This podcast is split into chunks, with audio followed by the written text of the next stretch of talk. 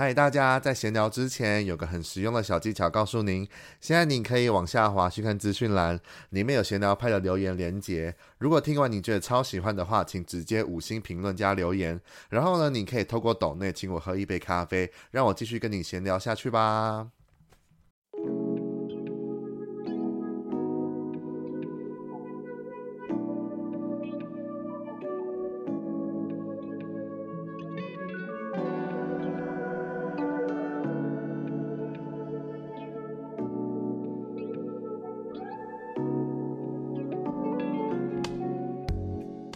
大家晚安，好久不见。经过了上一次与我的演员朋友李彦居一起在节目中闲聊专访之后，意外的得到了不错的回响。所以呢，前阵子我又找了我的另外一个蛮厉害的朋友来节目中闲聊一下。如果说李彦居是我第一个演员朋友的话呢，那这个朋友一定是我第一个音乐界的朋友。那他的名字叫做黄泽祥，我们就废话不多说，继续听下去喽。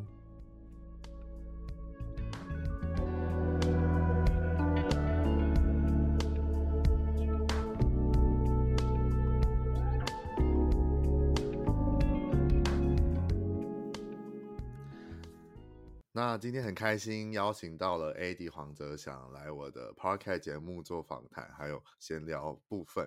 你好啊，泽祥。嗨嗨，大家好。那请泽祥先简单介绍一下自己吧。嗨，大家好，我是 AD 黄泽祥，然后我自己写自己唱，是一个创作音乐人，大概就是这样，简短。对，很简短，非常的简单。那我们两个到底是什么认识的呢？我自己印象当中好像是 IG 上的追踪，但忘了为何会追踪到。你有你有记得吗？可是你也其实也不太晓得。嗯，因为派克有一些底片的 tag 吧。哦，所以你是因为我我的那个 IG 的 hashtag，然后就连到我的 IG。这样就是我偶尔会看看大家拍的底片啊什么的，然后哦，原来原来是这样哦，所以真的会有。我蛮喜欢在 IG 上面看有的没有的一些 hashtag 这样。对对对。哦，了解，好，嗯，那就是呢，泽祥其实他就是一个对我来讲是一个音乐人的朋友，那就是我在就是好不容易邀请他来我的 podcast 节目上闲聊。所以就找他的一些资料跟大家分享一下。那呃，蛮意外的，既然在八年前就是泽祥先有参加过《我要当歌手》这个节目，那有可以听听看你的参加这个节目，还记得参加这个节目的心情跟一些心路历程吗？有没有发现那时候很胖？那时候就是婴儿肥吧？嗯，就是跟你现在比起来，真是啊！而且那时候才几岁？那就是真实的胖。大学生时期吧，对，那时候刚做完毕制，然后毕业制作就是一个会不停的熬夜跟吃宵夜的时时时间，嗯嗯，所以去参加《我要当歌手》这个节目的时候，就是非常的胖。你是踢馆进去，所以你还是有经过一些海选吗？还是就是什么样的方式才有进去踢馆？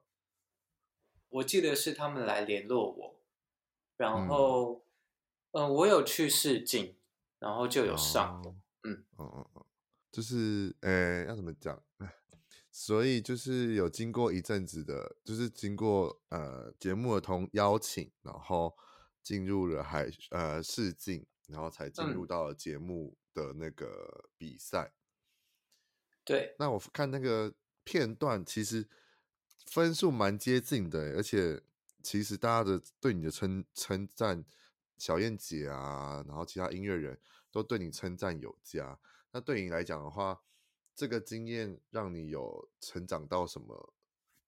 呃，就是对你的创作之路有什么？有什么更？那怎么讲呢？就是更更肯定自己的创作跟音乐吗？Oh. 有收获到什么什么成果？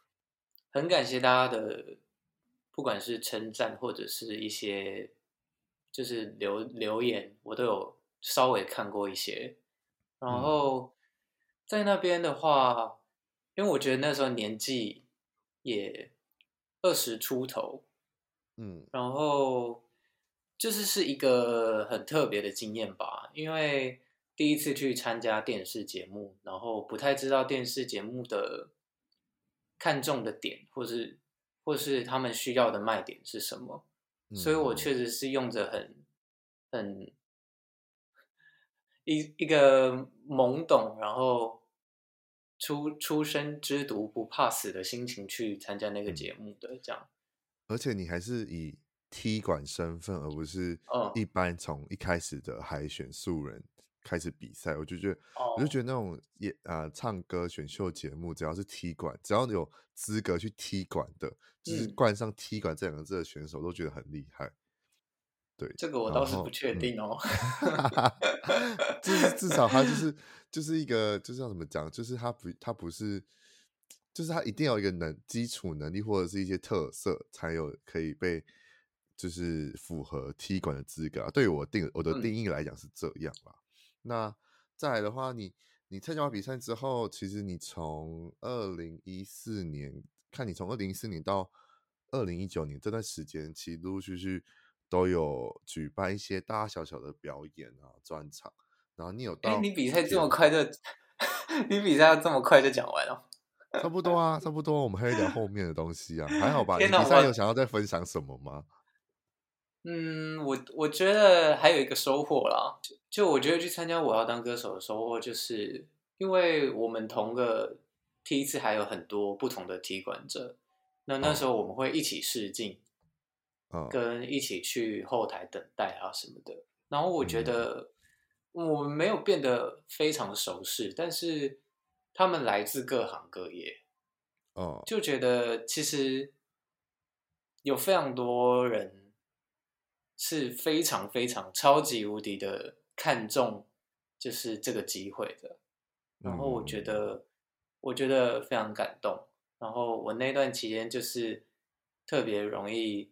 触动自己的内心，就是就连看那个，就是那个时候刚好蔡依林发行她的新歌《我呸》，嗯，我就觉得哇，她也做的太好了吧。然后我就边看，然后在那个往台北的客运上就开始哭。对，大家都在追梦，然后大家都很坚持。不过我没有很在意分数，就是我当时就是觉得自己比完一场就可以回家。OK。但也要很莫大的勇气跟信心，才站得上去那个舞台吧？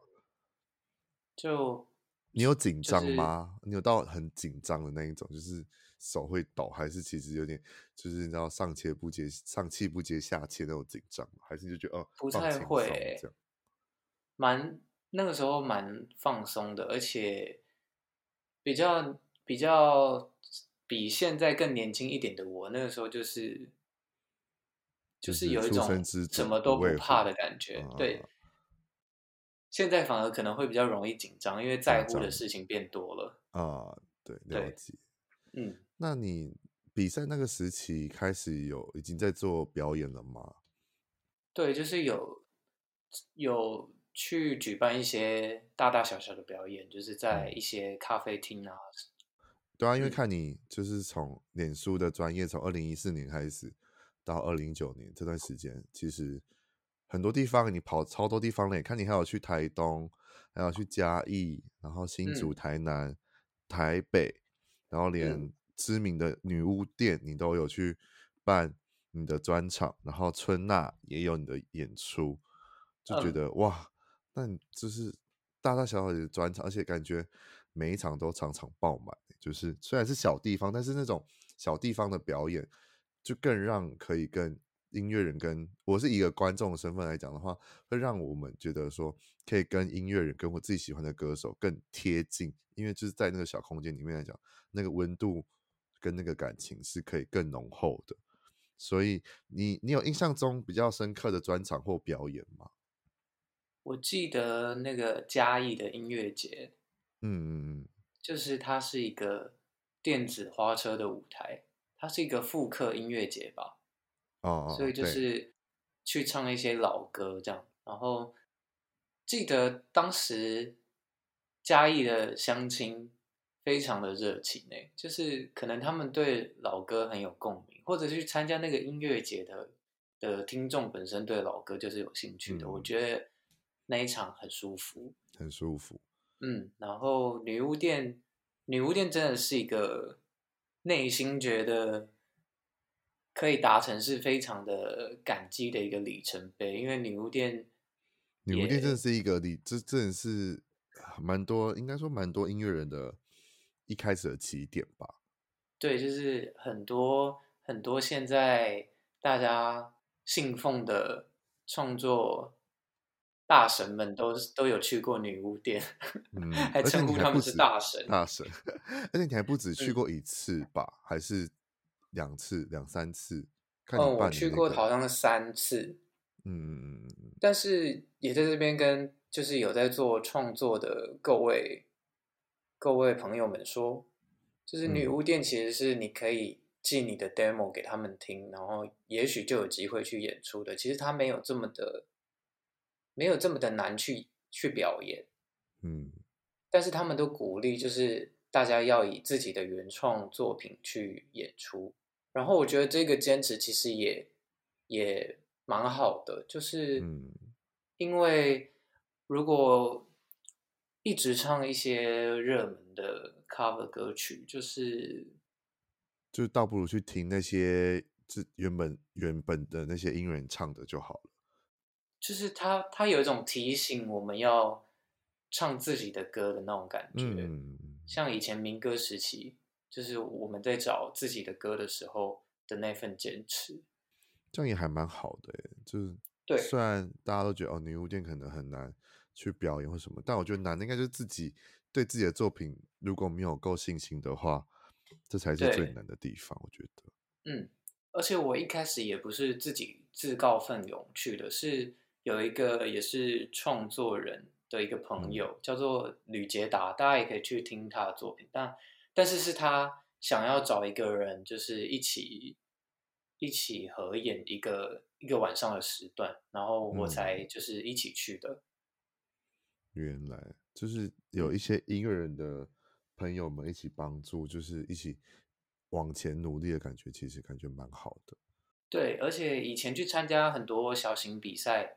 就是校园的那种创作比赛，也是认识了很多，嗯，一起默默创作的学生。嗯、因为那时候我们都还是学生，然后很年轻，嗯，我觉得可以互相交流，对对对，互相学习，这样就是鼓励大家也去参加一些校际小小的比赛，就是有比赛就去，然后经让自己有些经历，至少。都可以学习到一些东西，不管是没错音乐之路啊，还是什么，就是每个经历失败的带来的成果或成长，我觉得都是非常好的。真的，真的会学到很多。比方说，我之前在小型的那种，呃，我记得是一个淡江的比赛，嗯，就有学到，就是一定要对音控大哥非常有礼貌。对，对因为。这个这你讲这件事情让我蛮有感觉，是因为像就是现在《森林之王 》嗯又有第三季了嘛，然后一样，它每一季都会有一集的环淘汰环节，一季都是他们的音乐乐团团乐乐手们或者是嗯呃工作人员，他们会投票就就是觉得那一集淘汰的选手要要要要救谁回来。这就可以表现出，就是他们平常对乐手、老师啊、工人员的和善度，或是一些专业度的部分。所以这就很，我觉得这是很很现实的，但是就是一个很社会一定会出现的环节，不管是在哪个地方都会有，因为你也不知道，你也不会知道对方以后会不会是你的上司，或者是高层，或者是合作的对象。所以其实少一个敌人，其实对自己来讲就是多一份可以成功的关键。我觉得是成功的关键，而且，嗯，像这些幕后的工作人员，包括乐手、老师、音控老师，其实他们不只是旁边的工作人员，就是呃，音乐人在演出自己的作品的时候，你是就是我们是需要他们的，就是他们。他们有在这个作品的一部分，因为如果没有他们把声音放大，把混音弄到好，其实你的作品是没有可能完美的呈现。嗯，没错。对，所以我觉得这点也非常重要。对，然后你刚才讲到嘉义的音乐节嘛，然后我自己在看你的粉丝专业的时候，发现你还有一场是去游泳池吗？哦、呃，对，就是我。呃，一六年还一七年的时候，有去北艺大念那个一个他们的流行音乐的学程，嗯嗯，然后那时候跟当时的同学接到了一个表演，就是在北艺大的游泳池，很特别，游泳池。真的很特别，我自己也没想到怎么会这样。所以你表演的时候是有人在那边游泳的吗？还是其实只是场地在游泳池而已？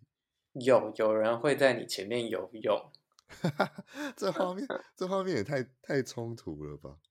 我我不记得那个活动为什么会这样，可能就是他们就是想找想找一个嗯可以演出的室内场地吧，然后借不到别的地方，哦、就借游泳池，我猜啦，我 猜这也太神奇了，就是一个非常湿，听起来非常湿的一个，哎，听起来非常湿，然后。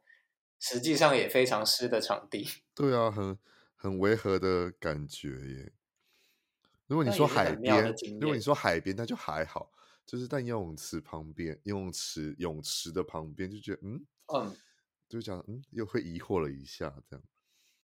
再就是看你到二零一九年的时候，就是又办了一场，算是自己的专场吗？还是因为看你还有跟五个音乐人一起一起。举办这个专场，然后也也有自己发布了自己的创作单曲，但我不知道是不是第一首，因为你好像你之前是不是也是有创自己的创作，只是现在比较找不到了。嗯，我我以前高中跟大学都有做一些自己手做的那种单曲，然后那就不不是有认真出版跟发行的，所以一九年的这首单曲是呃。算是严格来说，认真的第一首发行的单曲，单曲对，创作单曲叫《不再让你走远》，嗯，然后他很很荣幸，就是让我在当年开了一场自己的专场演出，在小地方展演空间，对，然后也认识了呃当时的乐手伙伴。小地方展演空间，我之前好像有去过，是在那个呃中正纪念堂那边吗？还是哪里？有点忘。我也忘了。不同不同场所，反正我好像有去过。我记得是一个地下室，对，一个地下室，对对。然后楼上是全家吧，我记得。对，全家。那应该是一样的地方。我之前有去过，因为我朋友他，我朋友他们也有举办过，就是他跟他朋友三个人一起有一起有在那边举办过。也是表演这样，我觉得还蛮温馨的，嗯，就是蛮不错的一个场地。那我那时候在听听，就是哲祥的，就是不再让你走远这张专辑，这张单曲的时候，嗯，就是我就会，因为我自己就会习惯自己听，觉得好听，或者是觉得自己觉得不错这首歌的时候，我就去看谁是是词曲创作者啊，谁是制作人，谁是什么什么什么，就看我会看那个幕后的，就是制作团队有谁，因为。其实听久就会知道哦，这个路数是属于哪一派，所以路路数属于哪一个制作人做过的。然后这次看到之后想说，嗯，制作人是现在很知名的，就是线上女歌手戴佩妮。那所以我就在那边看说，嗯，那你之前的作品或是什么合作的时候，就看你跟佩妮其实好像蛮多合作的。那你是因为比赛认识到吗？还是就是？可以聊聊你跟佩妮怎么认识，跟你的合你们两个合作的一些碰撞或想法嘛？就是让我觉得蛮惊讶，就制作人竟然是戴佩妮老师，嗯，我觉得是一件，嗯、我自己如果是我的话，就哇很有荣幸给戴佩妮老师戴佩妮老师制作我的单曲，然后又是人生第一首。那你有什么想要分享的吗？我也非常荣幸给戴佩妮老师制作我的单曲。嗯，我讲这句话。只是我也好想要那个称他为老师，因为我们通常都，其实他通常都希望我们称他佩妮姐就好，嗯嗯，叫佩妮姐，对，叫她姐就好，这样。嗯嗯，我记得应该是一七年和一八年，一七年年底，嗯，那附近就是我收到了一个 mail，然后就是尼乐佛哦创意有限公司寄给我的。嗯、然后后来得知，应该是他们在做一个其他歌手的收歌案里面有听到我的 demo，哦、然后那个时候我我刚好也就是没有合约，没有词曲版权公司，嗯，然后他们就有兴趣，然后我们有哦，Penny 姐他们跟 Penny 姐跟公司的一些哥哥姐姐有来看我一场。呃，有，很小型他有，表演，你有跟他合照。嗯，然后就是那一场，对，就是那一场，他们有先来看，然后有先聊过，嗯、然后那一场我非常紧张，因为大师坐镇，很难不紧张吧？而且那个场地非常的小，然后就是非常的近，会时不时跟他对看到吧？会，然后他们的一举一动。都在都看得一清二楚，好可怕，好像在评分还是在比赛哦。评分跟比赛可能还比较远一点，那个就真的很近，很近。可是那时候就是不认识啊，嗯、现在就很放松了。嗯嗯。我刚开始跟佩妮姐合作的时候，就很荣幸的有唱到她自己的单曲的和声。啊、嗯，有我有听到你们，嗯、之后有在有在有在那个影他的粉丝有发布。就是你跟另外一个也是蛮厉害的音乐人一起有帮和声编和声编写吧，我记得。对对对，叫做郭修玉，就是秀，嗯，嗯，她是来自马来西亚的创作女歌手。女歌手。嗯，我记得我当时就是唱那个和声，是保持着一种我我完成了这件事，我死而无憾的那种感 觉。我懂，我懂，我懂那个，但是成就感。刚认识佩妮姐的那几。那前面那段时间，其实我也就是可能太紧张，或者是太看重这件事，我非常容易失眠。哦哦哦。嗯，然后很常自己想太多，但其实他都没有，嗯、他其实没有做，就是太多给我压力的的训练，这样。就让你放开来，因为放松的状态下唱的才是会是最最真实跟最。最好的，殊不知以前真的是我，我非常的，真的非常紧张，嗯，但现在放松非常多了。那你跟你跟佩妮佩妮姐，就是在合作这一张单曲的时候，有什么就是碰撞的地方，或是一些比较有趣、你印象深刻的地方吗？我想想，在在做这首，在做单曲不再让你走远的时候。我们就是找了乐手朋友来，然后一起进练团室，然后一起练团，从练团的 life 去编曲的。然后碰撞的话，其实就是大家我们就是会交流，对，互相交流，就是都会尊重每一个人的意见，然后觉得好的都放在一起了。然后很特别的是，我们有全部的人一起拉进录音室做。呃，同步的 live 录音，嗯，然后非常的有趣，然后我想找，我想想想看有没有什么碰撞火花，但是我真的也也还好，也没有什么，也还好，就是一路都很顺顺的做出了这首歌。哦，有有一些可以跟大家分享了，就是在录木吉他的时候，有一句有一有一句段落，就是我跟乐手一直在讨论说要不要改，嗯，对，但是。呃，我们决定了之后，才让佩妮，才跟佩妮姐说。嗯，那佩妮姐就觉得，为什么为什么在讨论的时候都不跟他说？对，就是他觉得应该要，就是在在，对，他想要一起讨论，然后一起讨论的话，在在录音室也比较快速跟，跟就比可以比较快速解决问题。对，了解。然后我觉得这也是学到的一个经验，因为嗯。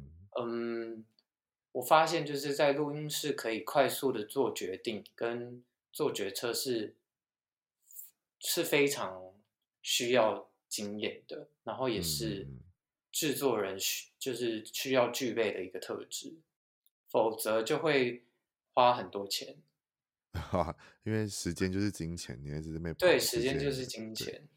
嗯，那呃，比较好，我刚才比较想好奇，想问的是，这首单曲是因为专场而产出的，嗯、还是因为有这张这张单曲才产出了这个？就是谁先谁后啊？专场跟单曲的计划？因为会有些有些歌手就是会他在可能呃举办。举办他的表演之前，或者举办他的专场之前，都会有一首可能否专场的单曲，或者是否专场的一首歌，也许只是他的之后专辑的第一首发行的歌也有可能。但你这边的话，就是我蛮好，就是你这边好，我好奇的是，就是谁先谁后这样。嗯，不再让你走远这首歌，其实是我之前就有写好的歌，然后。嗯。我们找了乐手进来之后，其实编了很多我的其他歌，然后就是其实本来就有预备要做一场专场演出，嗯，但是那个时候都还没有讨论到说，嗯，专场演出要叫什么名字啊什么的，主题是什么都没有讨论到，所以就是之后才决定从你的歌你歌曲里面跳出来嘛，对。就是一九一九年，我们做完秀的专辑之后，佩妮姐突然决定就说，就是我们可以来做一首单曲，然后就选定了这首歌才做出来的。哦，那你们，因为你你你刚好说你这首歌是之前就写过的，嗯、那对，就是要怎么讲呢？这样这样单曲的制作时间有很长，后续的制制作时间有很长吗？是，如果是进，如果是进录音室的话，大概是一个月的时间。录光录这一首歌的全部从从从你 demo 或者从你开始的最初的创作到最后面成品一个月。如果嗯，诶，应该说这首歌 demo 我本来就很多年前自己做好了，对啊，然后我跟乐手都有一直在编。嗯，编的可能真的有好几个月哦，然后突然在我记得是二零一九年的三月吧，三月初，佩妮姐就说：“哎，我们来做这首单曲吧。”然后大概约了三月三月中的时间录乐器，然后三月底录人声，嗯，然后四月初呃去混音，嗯，然后就完成了。所以就也是算断断续续，不是可能就是关在录音室一个月或者是什么的。嗯，算是。就是你就是词曲创作者来讲的话，因为我真的很欣赏跟崇拜会写词写曲的音乐人。就是到底就是虽然大家就是很多人就是可能都是从生活中灵感去制作出所谓的词曲。嗯但怎么样？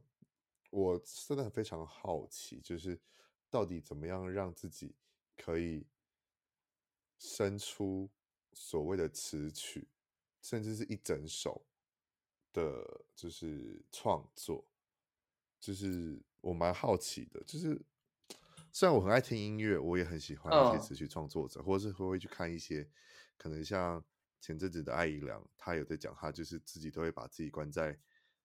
家里啊，或者是可能利用一些可能微醺的状态，或者是把自己投入在以前的呃感情啊，或者是什么，然后可以就这样生出来他的之前那张专辑。但就是我蛮好奇，那你你你呢？你是在创作的时候，你可能先有词吗？还是先有曲？或者是你都怎么样让自己生出来所谓的词曲跟一整一整首的创作啊？嗯，我通常就是比较小的时候都会先有曲，然后再把词填进去，然后慢慢的就可以比较像是一起完成，因为有时候词要配合曲，曲要配合歌词，嗯，然后主要是我自己在写的话，就是主要是那个旋律跟歌词的主题有一个方向了，我就觉得是可以继续进展。哎，我这样讲好像不是很清楚，我想一下。嗯，我自己在写的时候是，我觉得比较像是词跟曲是并行的，嗯，对，但是它不会，我不会瞬间就一起完成，可能是某一个重点主题的歌词跟一些旋律先有了，然后我再慢慢的加入我的乐器跟跟调整和弦去，嗯，把它完成。那如果是一些方法。或者是一些状态的话，其实人不用特别去沉浸回忆，因为还蛮容易就去沉浸在回忆，嗯、或者是过去的感情的一些不自觉、不经意就会进去了。对，有时候只是因为雨天，或者是某一个味道，嗯，就是是会就会被引导到那个状态。我也有某一些。创作的状态是我只是在做家事，啊，uh, 就是简单的在洗东西的时候，我突然就会有一些想法。呃，uh, 有，我刚才就是想要讲的是，嗯、其实其实好像蛮多音乐人会在嗯洗澡的时候生、嗯、出他的。脍炙人口的歌，就是很多洗澡的时候真的，或者在浴室的时候，对啊，就是听到很多人，就是很多人的经典代表作什么的，然后就问他，哎、啊，那你这首就是，比如说看专访或听一些在访问他们的片段的时候，他们就说，哦，就是在浴室就是这样哼哼哼，洗边洗边哼出来的。我想说，哇，到底怎么可以这么这么厉害？就是在浴室洗澡，然后就哼个可能旋律，然后就把它。忘记是哪一个歌手，他就是洗完洗到一半，突然想到那个旋律，他就跑出来把那首歌写完。我自己我自己是记得，就是魏如萱的《晚安晚安》，好像就是他在洗澡的时候写的。嗯、然后我、啊、我个人也认为，洗澡真的是非常适合创作音乐的一个时刻，嗯、或者是你如果。如果大家是创作别的东西，也许也可以在那个时候试试看，因为对，可能像你说的很放松。然后我觉得洗澡也还蛮适合想东想西的，嗯，就会整理很多思绪，因为你那时候只要专心的洗澡，然后对，感受那个热水的温度啊什么的，而且又是自己独自的空间，嗯、不会有人对，没错，没错，对，对除非你家里有。可能妈妈会说：“你怎么醒这么久？”就突然被打断。你那也在家顾，安呢？嗯，或者我要上厕所，你等会，你等会洗完好不好？对，这种的就有可能。对啊，就想说哇，就是词曲创作者到底怎么？就是因为像曲可能还要有 A 段、B 段、副歌跟什么 Bridge 跟 C 段，嗯、然后就是这样子生出来一首歌，我就觉得哇。有够敬佩，而且一次可能专辑就要十首，八到十二首不等，然后花了四五年的时间在做，就好哇，这是真的是很很我超级佩服。我知道每次每次看他们有些专访在讲这些东西，我就想哇，到底懂乐理的人怎么可以？对于我来讲是另一个世界，就是哇，到底怎么可以可以生出来这些东西？像我自己有时候可能会写一些。文字或者是字句，嗯、但你要写出一整首或者是一整个，就是像歌词这样，我真的是我也觉得不，就是不太可能会发生的事情。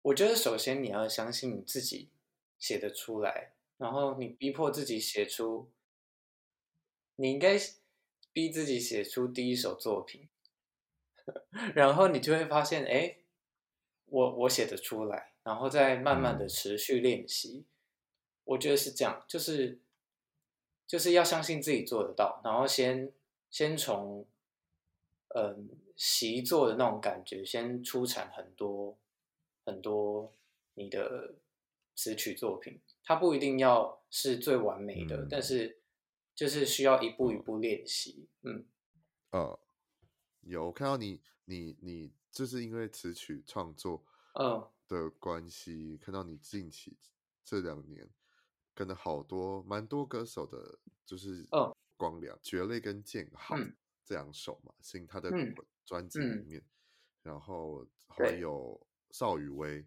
的，算是他的偶像剧的片尾曲还是片头曲吧，对，然后还有汪一伦的合作，对，还有另外一个公平，嗯、公平是我比较好奇的，我们等下再聊。那我想先听听看，你跟光良的合作又是怎么样牵线的？因为光良已经是算是大家其实七八年级生嘛，就是比较了比较熟知的一位还蛮厉害的男歌手。然后你怎么会跟他是就是有机会合作到呢？其实就是光良，光良哥在发行呃，不是光良哥在做这张专辑之前，他就有来邀歌，然后我就看了他的计划，嗯。然后写了《蕨类》这首歌，他当时想要轻松的氛围，但是是比较黑暗一点的文字的歌，这样。嗯、然后我就想说来写写看。然后我当时看了，其实我是看了一部电影，叫做……我突然想不起来啊！我我我我想起来了。就是我，我一开始是我其实是看了一部电影，是中岛哲也的《渴望》。哦，对对对，然后我才我才《渴望》其实是一部有一点血腥，然后里面有一些被霸凌的成分。嗯嗯嗯。但是他有一句台词，就是是一个被霸凌的中学生，然后他被压在水里面一直打，但是他就觉得。在水里看这个世界是非常美好的，嗯、会不会是他自己不适合当一个人类这样？嗯嗯、然后我看完了这部电影之后，我就写出了《蕨类》，就是 《蕨类》的副歌的歌词就是，可能我不太适合当一个人类，嗯、但是他是一个很轻快的在说这样，对可能我不太适合当一个人类，对，可能我不太适合当一个人类，哦、能不能让我试着当一颗蕨类、嗯、这样？嗯，蕨类就是植物的蕨类，那它也有双关语，就是另外一个觉得很累，觉得很累。然后 有，嗯、我觉得这首真的是有跳脱出，就是以往光良给大家的一种柔情的感觉。然后哦，光良哥以前比较多情歌，对情歌，大家对他就是可能情歌啊什么，嗯、但这张专辑。他的这首蕨类，你把它写的，就是真的有跳脱出新的感觉，但又不是又不会，呃，遗失掉我们对光良的那个熟悉度跟他的声音，而且他不是，我看他，因为我看他跟你你们都有那个访问的片段，然后就他也有说他是他有一直被雕他的唱法什么，我觉得就是也是很厉害，就是。他的尾音啊，他的一些收放自如，然后加上你的词曲创作，就是让他，我觉得就是更认认识到光良的的另一种面貌，我觉得。然后再还有另外一首《见好》嘛，嗯、我觉得也是，嗯，就是会让我除了更喜欢光良以外，会更让我想要好奇。如果我不认识你的话，我会想要更好奇。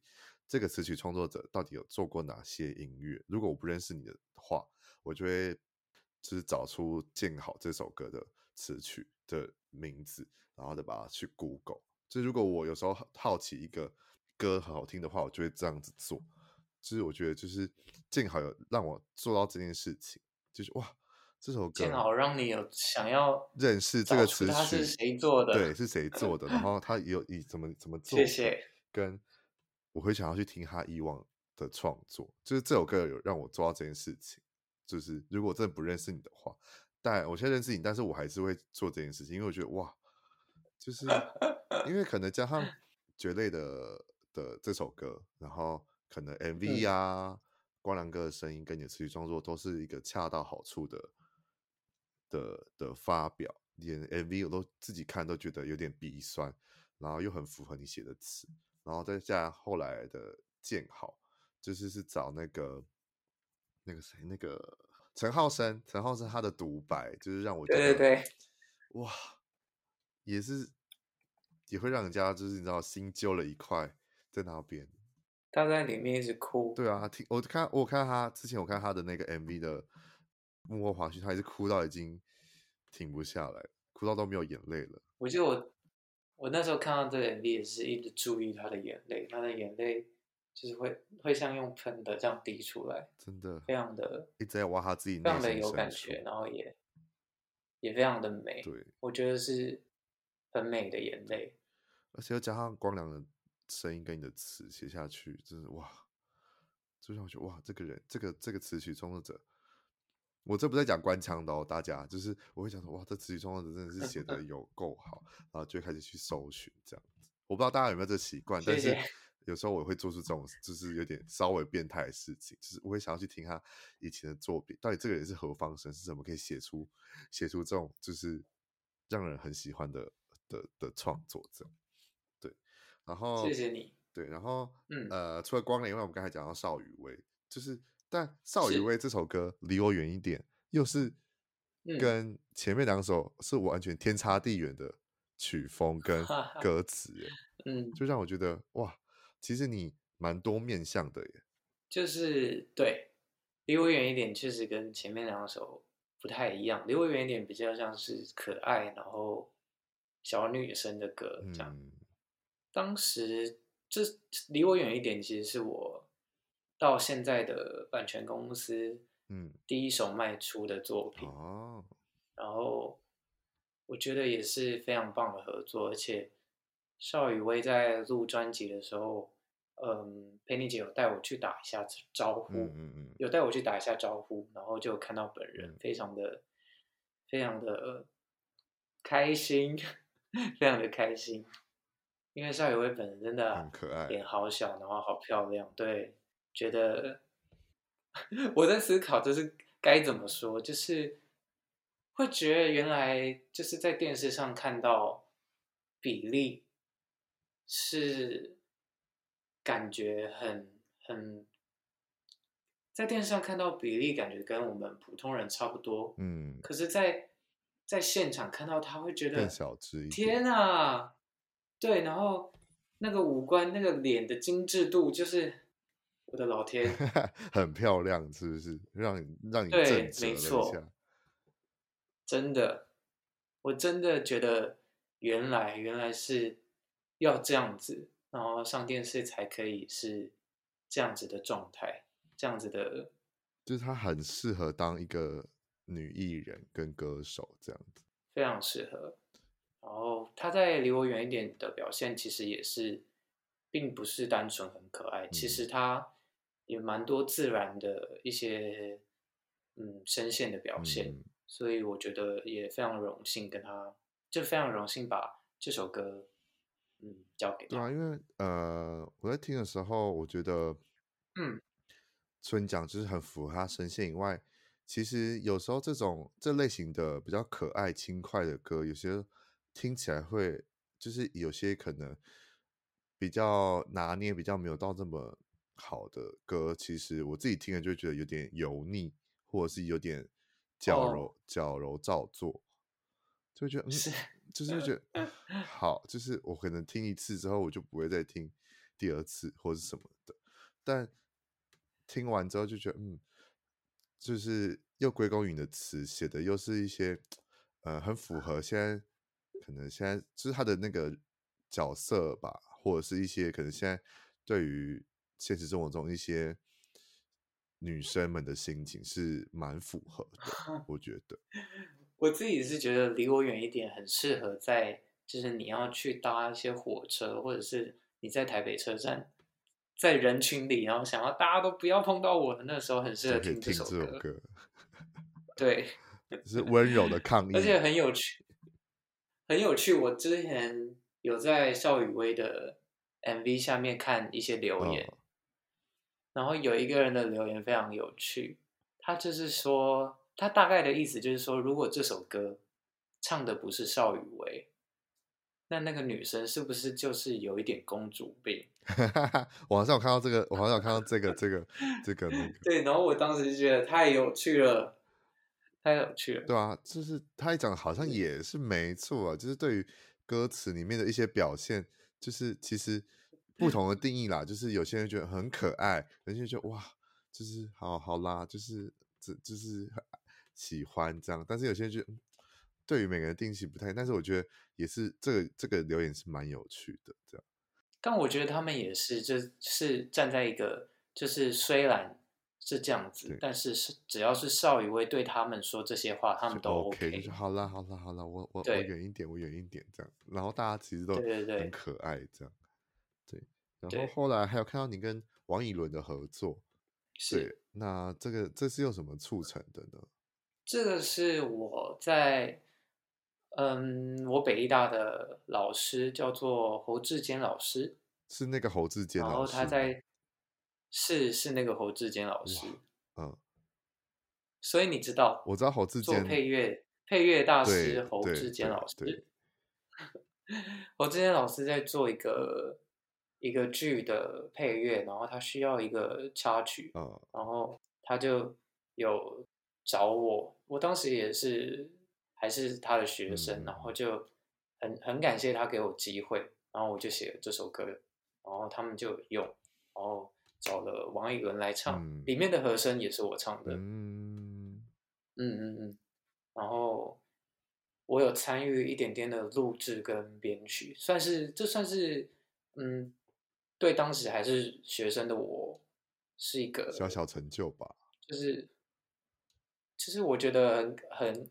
很感谢有这个机会，而且我当下，我当时，我当时觉得我一定要好好把握这个机会，因为它算是我第一首卖出的歌，就是你自己吧？因为你刚刚也有说，邵雨薇是你进版权公司的第一首，嗯、那这个这里的第一首是你自己的？对对对、哦、对，就是全部全部，就是在我做创作以来第一首卖出的歌。嗯嗯，好，那刚刚还有讲到公平，公平，公平这个人很神秘耶。嗯、我觉得我一开始其实说老实话，那时候在看的时候想说，嗯，这是谁？嗯，然后嗯，音乐想说会不会是你？我一开始在想是不是你自己的化身，但是好像不是，所以我想说我就来想说等到专访再好好问你，公平这号人物到底是谁？是因为他的线上的消息几乎很少。都是一些介绍跟一些片段而已。我想说，嗯，就是想好好很好奇，到底公平是哪一号人物？然后你跟他的合作就是怎么样子的？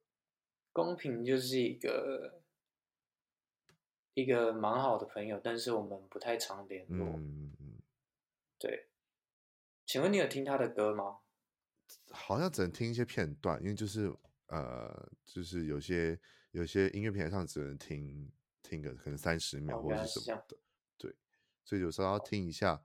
但我自自己听完就是到现在没有什么太大的记忆点，所以我想说来问问看你，就是你跟公平的合作或者是一些公平这号人物到底是，嗯、因为我自己会期待他自己之后的作品，如果有的话，因为太神秘了，就让我觉得哇，我想要希望很想要期待他有一些。什么样子的新的东西出来？这样，对，希望希望他未来还会想要做音乐。嗯，因为你跟他合作也是蛮特别的吧？就是不管是歌，我记得歌词歌名都蛮特别的。然后他是、嗯、公平是一个性别比较模糊的歌手。嗯嗯，然后他也希望。会很多议题发生，嗯，但是是以流行音乐的角度，嗯，对。然后，对，而且他自己又是以算是插画吗？对，出现的一个，他没有真的露面，对，对，就让我觉得更神秘。对这种神秘的歌手，我会更好奇。其实，公平是一个虚构人物哦。对，原来有没有觉得我埋了很久的梗？嗯对，但我觉得蛮棒的啊，就是终于公平是一个虚构人物，水落石出的感觉。然后他是，对，他是我跟一群音乐人一起把我们所有人的声音跟所有人的创意放在一起的一个音乐人。哦、就是如果你听到公平的作品的话，你会发现，里面的声线。都不止一个人。那你有你有你有很惊讶？我发现公平这号人物吗？呃，有。对，因为所以我才问你说，哎、嗯，你有去听吗？这样。但是我知道他的平台，他的平台我们上的比较特别，这样。嗯、但就是因为这种小小小的片段，让我更好奇他到底是何方神圣。对，所以他就是一个，就是很棒，可以可以说是我幻想的朋友，我觉得很棒，这个也可以成为你们大家幻想的设定，我觉得是一个很棒的、很棒的部分。谢谢。对，公平就是公是后宫的公，平是公平的平，就大家可以去搜寻看看，然后就是可以听听看，我觉得就是 会让人觉得很好奇，是很好奇就是、嗯、对。那就是呃，你从二零一九年嗯在呃发布完单曲专场之后，到现在二零二二年这三年的时间，你有目前都比较没有太露面或者一些创作发表，那有可以稍稍微的透露这三年你在做什么小小的作品吗？嗯、还是可能刚好有在其实有在 发表一些东西，只是可能是跟其他像是线上歌手合作吗？还是可能在未计划未来有什么单曲专辑，还是什么表演计划？嗯，这三年来其实我们有有把。呃，一九年的专场演出的那些歌曲，重新的在嗯进入练团式，然后重新的编过。但嗯，目前就是一样，就是先嗯，先是一个比较后置的阶段吧。然后我们其实也还没有呃进录音室，或者是真正真正决定要要做一张专辑。但是嗯。但是目前就是还是一样持续创作，然后编曲是有一些是有一些样貌的，但是可能没这么快让大家听到新的作品。但但是我觉得，嗯，这件事情我会，呃，这件事情我想做，然后也觉得有一天一定会完成，所以大家可以。可以期待会有这件事发生，嗯，但是不知道是什么时候这样。嗯，然后最近的话就是佩妮姐在录她的新专辑，然后我都会去录音室跟着她一起录音，这样大家也可以先期待她的专辑。事隔很久没有出专辑了，事隔很多年。嗯，那呃，就是因为你刚才节目开始就讲你你八年前有参加我要当歌手，那你会。有想要去参加《森林之王》或者是之类的，就是近期有什么大大型的歌唱节目的比赛的话，你会想要去参加吗？或是你有曾经有念头想去参加的？嗯，不排斥。不排斥。嗯，对，就是比方说，很多年前有考虑过《明日之子》。嗯，不过就是。有时候也是看机缘啊，就是因为当时是因为牙套的关系，我不想要戴着牙套录制节目，所以就就没有去。然后我觉得就是我不排斥，但是也不强求。就是比赛的话，看看这样。比赛的话，我 随缘。嗯，我也不会去报名，就是就是随缘哎。因为比赛比赛有时候有点。那个竞争的氛围太重了，我比较喜欢自己潜心的去创作，然后去录音。我觉得这比较符合，就是我想要做音乐的，嗯的的初心啊，就是在录音室，呃，自己挑战跟尝试很多可能，其实对我来说比。你比较去比赛更有趣，喜欢在幕后对吗？还是目前其实是不排斥，只是自己比较喜欢的领域跟舒适的做音乐是在幕后这一块。嗯，我也没有不喜欢目前，只是我会很希望我到目前的时候，就是我要在目前跟跟大家见面的时候，是已经可以带着自己的、嗯、的。专辑作品，然后可以让大家听到我音乐上就是真就是真实，然后已经有准备好、呃、已经完成的作品，这样见面的时候，就是你就会出现。对对对，对，而且我非常希望大家听到的是我自己原创的创作。嗯，去比赛可能会有一些其他的需求需要满足，但就像你可能像踢馆好了，嗯、就是你其实，因为我据我了解，还是会有些，嗯，呃，因为我我不太，我其实不太清楚你是签给经音乐经纪公司，还是只是单纯的版权公司，还是两个其实是一样的东西。然后有些音乐公司就是会为了要推推广他们的新人啊，或是推广一些比较有。声量的歌手，嗯、在网络上有声量歌手，所以会就是特别去选秀节目露脸，或者是表演跟踢馆，让他们可以进而的，就是推向幕前这样子。嗯、那如果你有这个机会，你其实也是不排斥的，嗯、但你希望你是你是准备好，然后上台发表，就是你的原创给大家知道，就是才是比较好的这样。就是我也不排斥啊。然后我不排斥去参加节目推广自己，嗯、但是如果我可以也带着已经呃完成的作品让大家听，我会觉得我会觉得更、嗯、更自我感到满足，更自我满足。嗯，像当八年前我去参加我要当歌手的时候，其实我也要求说我想唱自己的歌。嗯但就是对，还是有歌单的限制，就对了。不过，嗯，有一些现实的问题。了解。对对对对。那我们聊这么多，那、嗯、还要再请再请泽祥帮我介绍一下你是谁，然后哪里可以听到你的作品？那怎么样？如果有什么可能音乐创作，或者是想要讨教一些音乐相关词曲创作的话，要怎么联络到你呢？好的，大家好，我是泽祥，然后。呃，我是一个自己写自己唱的创作音乐人。如果你要听我的作品，可以上各大音乐平台搜寻“不再让你走远”，就会听到我的创作单曲。那如果有想要跟我聊天，或者是有什么合作的话，目前可以到 IG 呃传讯息给我或留言，然后 Facebook 也可以搜寻黄泽翔。黄就是草头黄，泽就是对否则的泽。翔是非常的响，规则的则，sorry，原则的则，不是，是是对规则的则，规则的则，否则也可以啊。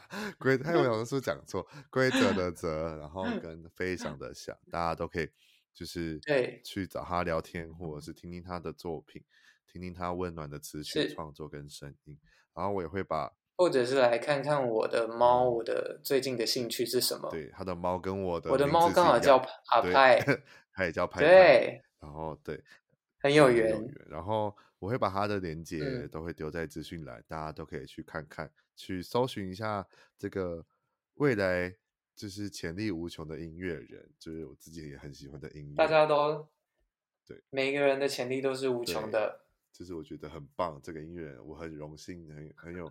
感就是很开心的认识到这个音乐人，也很开心他答应我来参加我的小小的闲聊派的专访 podcast。对，我也很开心来到闲聊派，就是就是我很期待，然后也很很荣幸，然后可以有这个经验，因为这也是我第一次录制 podcast。泽翔的人生处女、嗯、处女 podcast 秀就是交给我，就交给我这个人。让我觉得很开心，没错，好了，没错，交给你了。那我们就下一次见。然后之后如果有什么下一次见表演的话，我一定会再分享。跟专场的话，我一定会找到场支持的。那我今天就谢谢你来我的节目喽，谢谢你。好的，拜拜，谢谢你邀请我，拜拜，大家拜拜。